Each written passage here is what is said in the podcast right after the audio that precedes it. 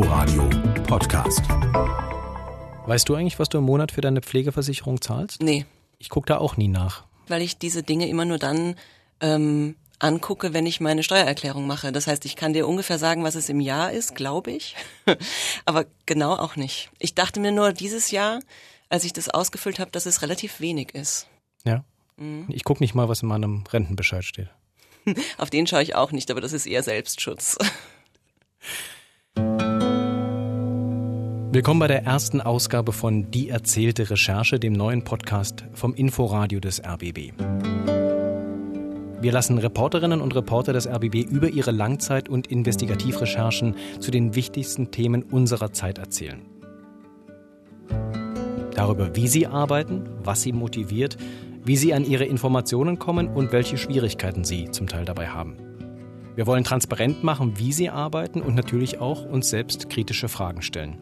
Und es geht gleich los mit einem der schwierigsten Themen überhaupt, die Pflege im Alter. Tina Friedrich aus der Redaktion RBB24 Recherche beschäftigt sich schon sehr, sehr lange damit. Was war denn das Schlimmste oder das Bedrückendste, das dir bei diesem Thema bisher untergekommen ist? Also ich, ich habe immer das Gefühl, dass die Leute dann auf so eine Frage gerne hören wollen, ja, ich habe Menschen gesehen, die halb tot in ihren Exkrementen liegen und äh, ich habe Wunden gesehen, das möchte man, das zeigt man nicht im Fernsehen, das will man gar nicht abbilden. Aber ähm, das, was mich bewegt oder das, was ich wirklich an dem Thema schlimm finde, ist, dass man sehr intensiv mit dem Sterben und der Einsamkeit im Alter konfrontiert wird das ist schon etwas, was, ähm, was vielleicht nicht schlimm ist, aber was sehr, sehr berührend und bewegend ist. Ähm, und was ich natürlich schon auch ein bisschen schlimm finde, ist, wenn dann Krankenschwestern ähm, erzählen, ich habe die Schwesternschülerin losgeschickt und habe gesagt, bitte bring in dieser Schicht niemanden um, weil ich habe einfach keine Zeit, dir zu helfen. Das solche Sätze, wenn du sowas hörst, da läuft dir schon die Gänsehaut runter. Ja. Wie würdest du denn die Pflegebranche allgemein heute beschreiben? Was ist das für eine Branche? Ähm, ist vielleicht keine, keine wirtschaftliche Beschreibung. Ich würde sagen, es ist ein hochemotionaler Arbeitsbereich, weil niemand, der sich mit diesem Thema beschäftigt, wirklich dabei komplett sachlich bleiben kann. Es geht immer in der Diskussion um Arbeitsbedingungen, aber eigentlich ähm, klagen da Menschen über Arbeitsbedingungen in ihrem Job, die unmittelbar Konsequenzen haben für jeden Menschen, für meine Eltern vielleicht später mal, für deine Großeltern vielleicht jetzt schon, für mich irgendwann vielleicht einmal so. Ähm, Ansonsten, ich meine, was natürlich immer die, die üblichen Antworten auf die Frage nach der Pflegebranche sind, es gibt keine Fachkräfte, es gibt nicht genug Personen, die den Job machen, es gibt zu viele offene Stellen. Das sind alles richtige Probleme. Also das ist wirklich ein Problem. Und es ist auch immer schwierig aus journalistischer Sicht jetzt zu sagen, okay, wir werfen einem Unternehmen vor, dass es zu wenig Pflegekräfte einstellt. Ich verstehe, wenn dieses Unternehmen sagt, ich finde aber einfach niemanden. Ähm, das ist tatsächlich ein Problem. Es geht bei der Pflege aber trotzdem auch ums Geldverdienen, ums große Geschäft. Es werden Milliarden damit verdient mit der Pflege alter Menschen. Es ging damit los äh, im letzten Jahr, dass ihr darüber berichtet habt, dass ein US-Investor den größten Heimbetreiber oder einen der größten Heimbetreiber in Deutschland, nämlich äh, Vitanas, übernommen hat, beziehungsweise da finanziell eingestiegen ist. Warum habt ihr mit dieser Recherche damals überhaupt angefangen? Das klingt erstmal nach einem sehr ähm, normalen Wirtschaftsvorgang. Der Grund, warum wir das gemacht haben, ist tatsächlich, weil ähm, ein Kollege und ich zufällig gleichzeitig die Idee hatten, ähm, wir müssten uns das doch einfach mal anschauen. Es war zu der Zeit äh, im, im Gespräch eben, da war eine dieser Übernahmen gerade erfolgt und dann hat man darüber berichtet und wir haben uns gefragt, na ja, das wäre nochmal ein neuer Ansatz, weil über eben Arbeitsbedingungen oder, oder äh, schlechte Zustände in der Pflege wird ja immer wieder berichtet, aber das war nochmal so ein bisschen ein anderer neuer Zugang. Es war dann eben die Frage, was sind sozusagen die Fixkosten, die immer geleistet werden müssen und wo kann man sparen? Und was für Rendite wird eigentlich versprochen, wenn es sich um private Investoren handelt in der Pflege? Auch andere Finanzinvestoren kaufen sich mit Milliarden in die deutsche Pflegebranche ein. Dort lagen die Renditen bislang bei drei bis vier Prozent.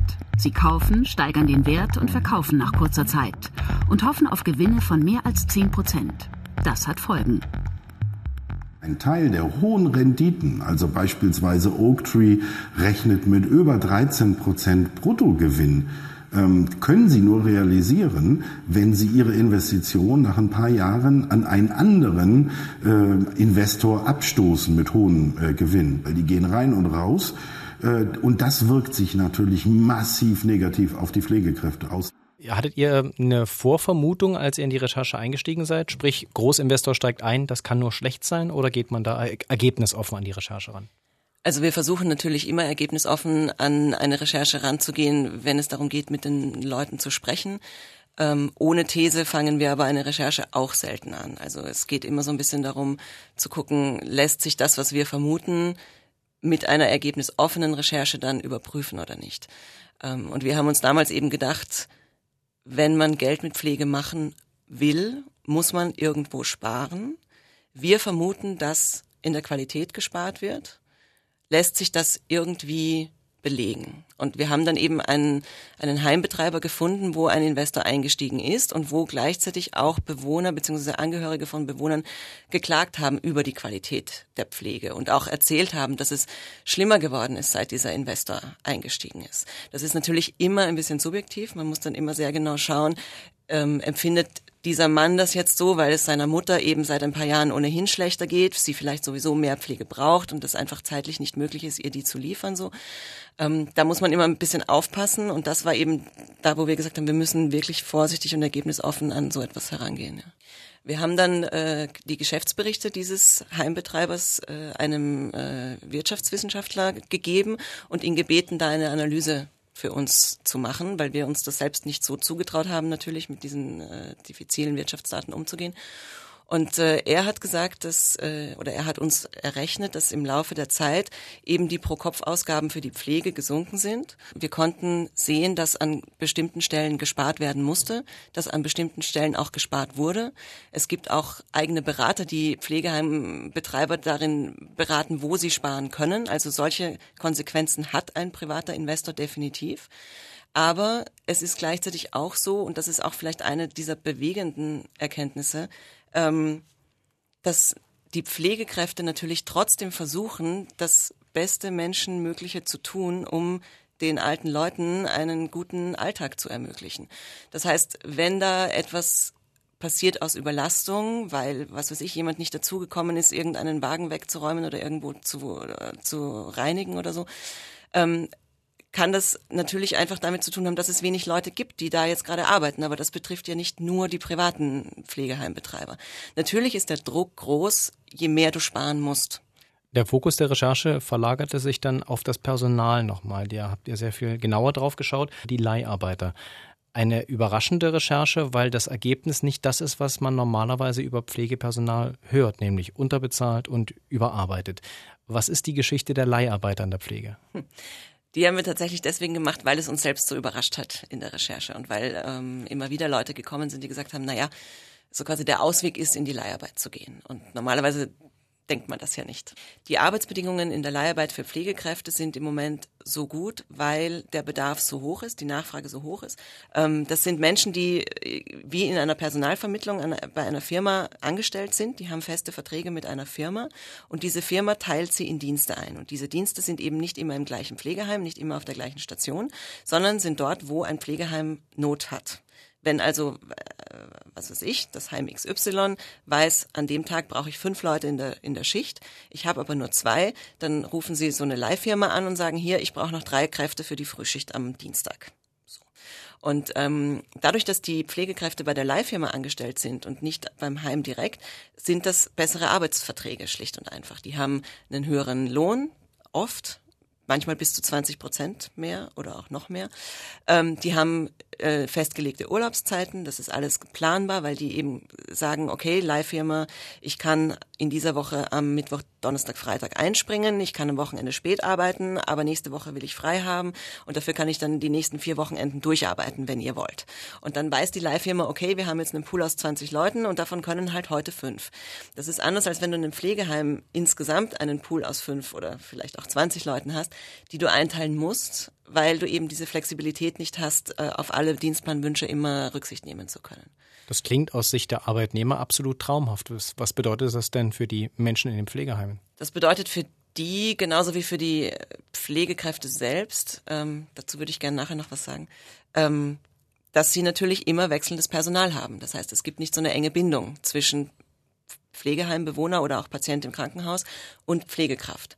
Es ist nämlich tatsächlich so, dass ja sehr, sehr viele diesen Job deswegen machen, weil sie Menschen helfen möchten, weil sie Menschen nah sein möchten und weil sie eben etwas auch für diese Leute und ihren Lebensabend tun wollen. Und das geht umso besser, wenn du eine enge Bindung hast. Wenn du weißt, okay, der mag einfach keine Tomaten, dann kriegt der am Abend eben Gurke.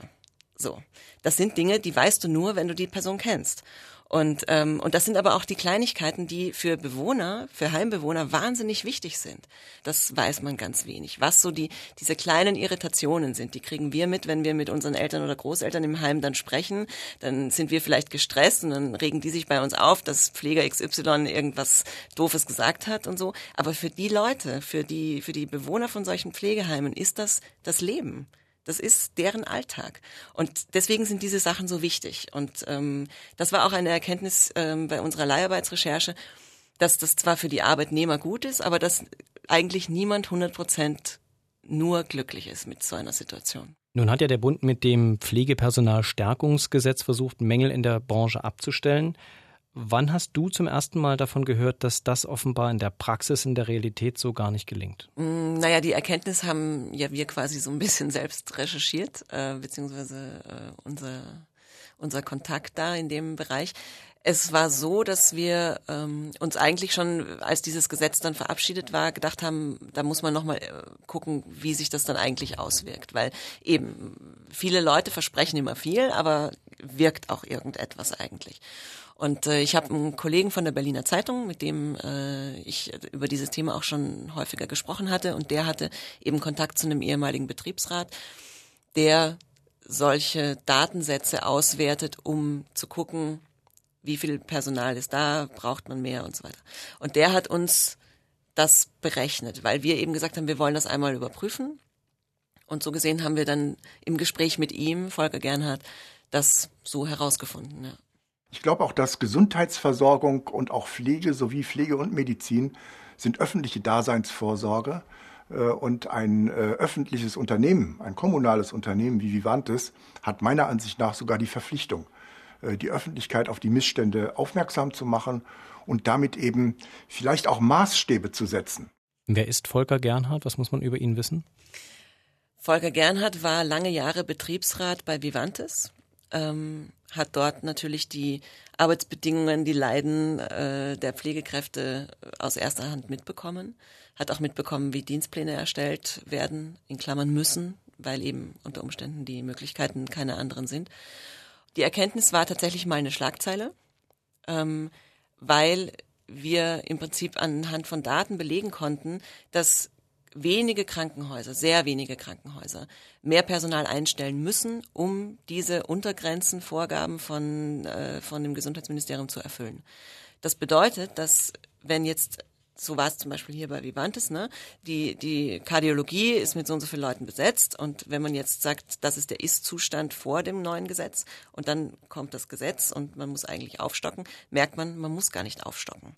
Aber die Pflegekräfte beklagen natürlich, dass sie zu viel zu tun haben und zu wenig Zeit für die richtig gute Pflege. Das heißt mit anderen Worten, das neue Gesetz hat die Qualität der Pflege nicht verbessert. Das ist richtig. Man hat sich an den 25 Prozent der schlechtesten Krankenhäuser orientiert. Das heißt, es war von vornherein klar, 25 Prozent der Krankenhäuser müssen aufstocken und 75 Prozent aber eben nicht. Für diese Erkenntnis brauchtest du aber Volker Gernhardt der war dann dein Whistleblower, denn die Informationen, die er hatte, waren nicht öffentlich. Die hättest du so einfach nicht recherchieren können, oder? Äh, richtig. Ja. Wie genau ist das zustande gekommen? Also was genau hat er euch dann eigentlich zugespielt? Und wie?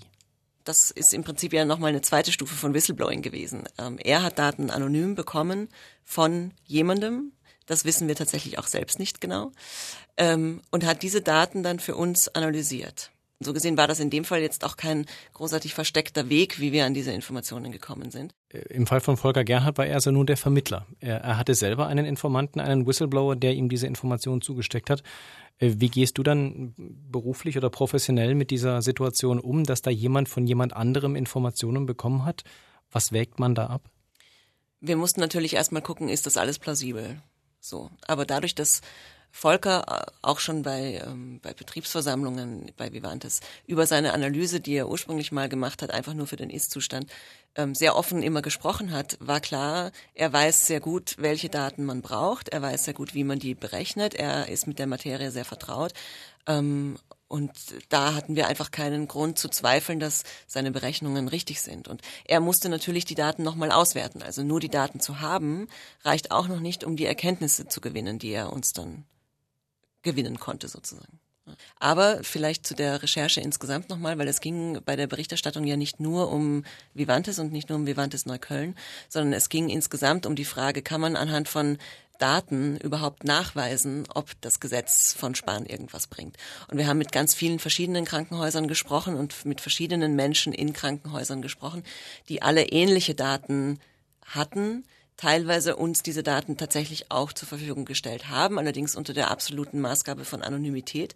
Das haben wir dann auch streng so eingehalten. Aber wir konnten dann sehen, dass ähm, so eine Berechnung eigentlich plausibel ist, weil wir eben gesehen haben, in anderen Krankenhäusern ist es ähnlich.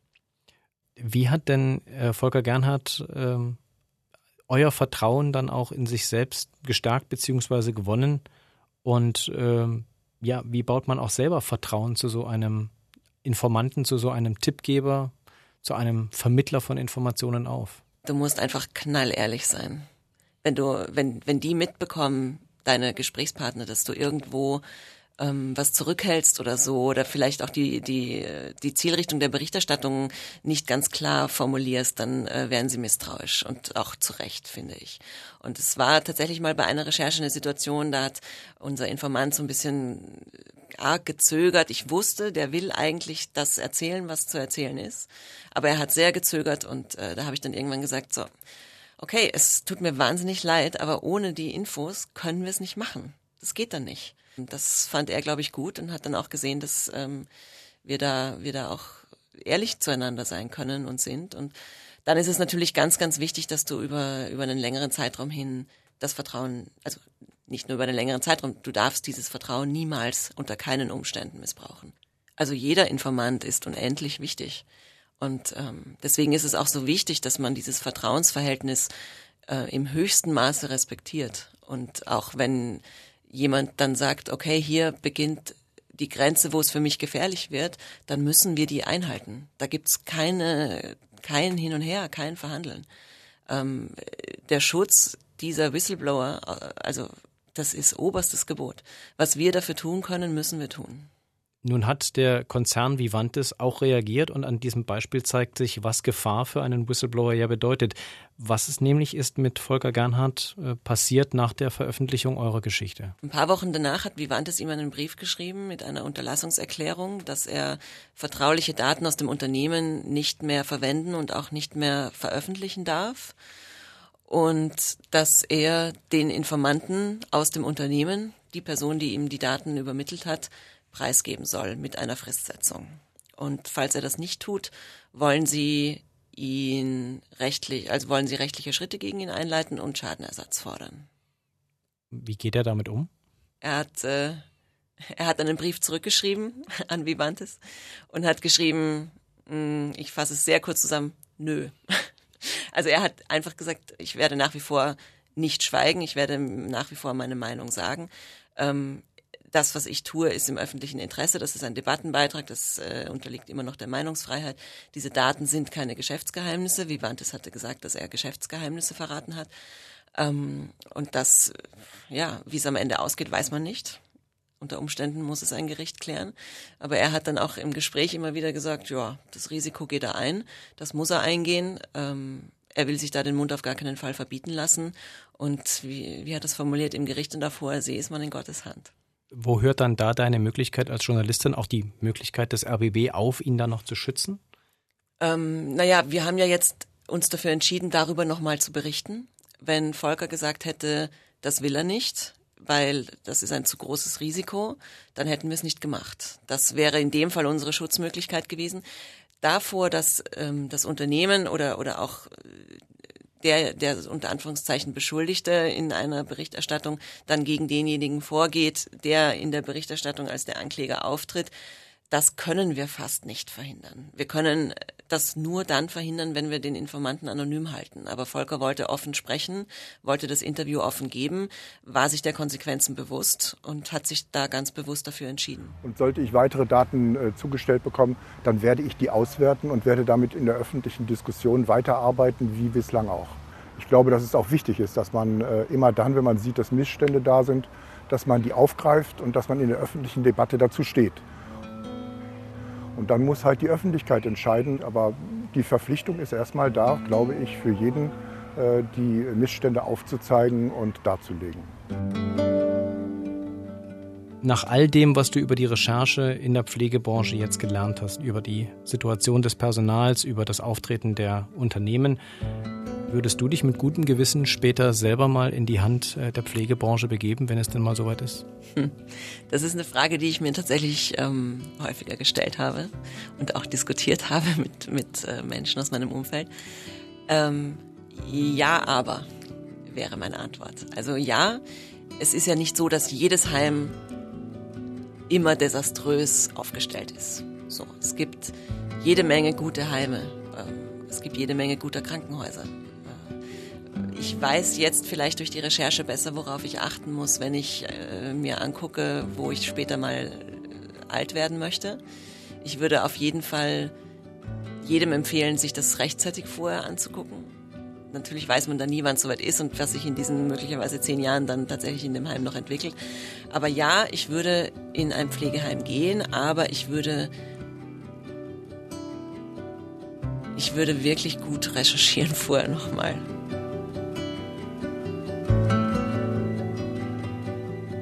Tina Friedrich war das aus der Redaktion RBB24 Recherche. Tina, vielen Dank. Sehr gerne. Und das war die erste Ausgabe unseres Podcasts Die erzählte Recherche im Inforadio des RBB. Wir hören uns in zwei Wochen wieder. Mein Name ist Sebastian Schöbel. Vielen Dank fürs Zuhören. Inforadio Podcast.